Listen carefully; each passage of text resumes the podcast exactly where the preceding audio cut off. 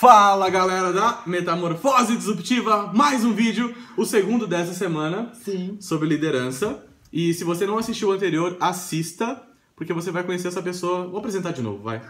Essa é a Patrícia Campos, a Pati, que trabalha comigo, é, trabalha também desenvolvendo times, é líder de vários projetos, trabalha aqui no marketing. E a gente falou ontem sobre liderança, certo? Sim, estamos aqui com nossas fantasias de executivos, né? Enfim, pós-trabalho. Já liberei pra bater meu- esse papo com vocês. Já liberei meu primeiro botão aqui, ó. Tô mais à vontade agora. Vamos lá. Bom, hoje o título do vídeo é O Líder Criativo. Perfeito. Por que, que eu coloquei assim? Porque eu fiz um vídeo recentemente que bombou. Muita gente assistiu, compartilhou sobre as 10 habilidades que todo profissional precisa desenvolver até 2020. Enorme o título, mas é bem legal. Que baseado no Fórum Econômico Mundial, no relatório que eles eh, divulgaram em janeiro, por uma questão dessa quarta revolução industrial, dessas várias empregos que, que vão desaparecer por conta da tecnologia e assim por diante. E como essa semana a gente está falando de eu estou falando juntamente com a Paty, não estou sozinho, vocês perceberam, sobre liderança, então eu quis trazer hoje essa abordagem de do líder, no papel do líder, de, um- de uma concepção um pouco mais ampla, elevar um pouco o nível de consciência desse líder. Então eu separei é, cinco pontos de atenção, são cinco palavras que a gente vai falar sobre elas, que a primeira é a seguinte, visão. Então, visão, a gente falou no outro vídeo, que é o beabá, o básico, básico, básico, o zero, nível zero da liderança, é que o líder dê a visão para a equipe, para mostrar para onde que vai, assim por diante. Então, a visão a gente abordou bem. Isso. A gente usou a questão do norte, né? Sim, em sim. vez de usar a palavra visão.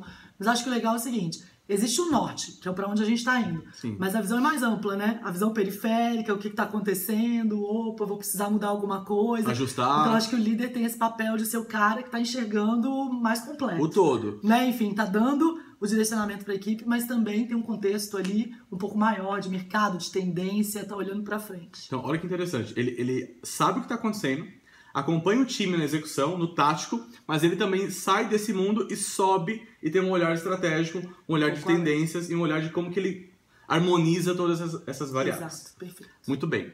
O 2 é inspiração. E por que eu coloquei isso, Paty? Porque a gente sabe, ficou muito famoso aquele livro O Monge Executivo, Sim, que fala de liderança, e ali ele aborda muito a liderança servidora, certo? exatamente. Então, estar sempre à disposição, servir e tal. E eu tô chamando aqui, esse segundo passo de inspiração, porque eu acredito no líder inspirador. Que é, ele fala e dá o exemplo. Sabe aquela coisa, faço o que eu falo, mas não faço o que eu falo, não é assim? Como que é? Faço o que eu digo, mas não faço o que Faço eu o falo. que eu digo, mas não Que faço o que eu faço. faço. Pronto. É, vocês sabem, né? Se alguém não conhecer, joga no Google que você vai saber. É uma expressão que aparece sempre. Basicamente é assim, eu falo pra Paty, Paty, não sente é, nessa cadeira com as costas lá atrás. E eu fico e, e falo assim, ó, não, não senta e eu sento. Eu sempre faço o contrário. Então, a inspiração... Que exemplo, talvez não tenha sido um bom exemplo. Mas a inspiração é assim, ó, você tem que falar e fazer o que você fala. Você tem que dar o exemplo. Tem que servir, tem que servir. Agora, inspirar é muito mais profundo e está muito relacionado com o seu comportamento, a sua, as suas atitudes e o propósito que você inspira no time, certo? Definitivamente.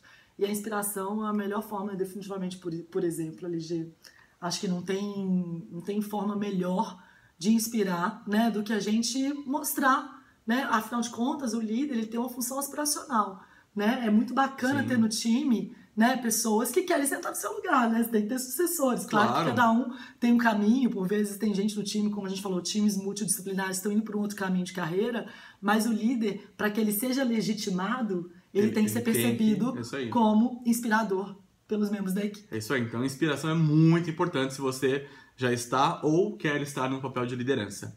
A terceira coisa é linda. É empatia.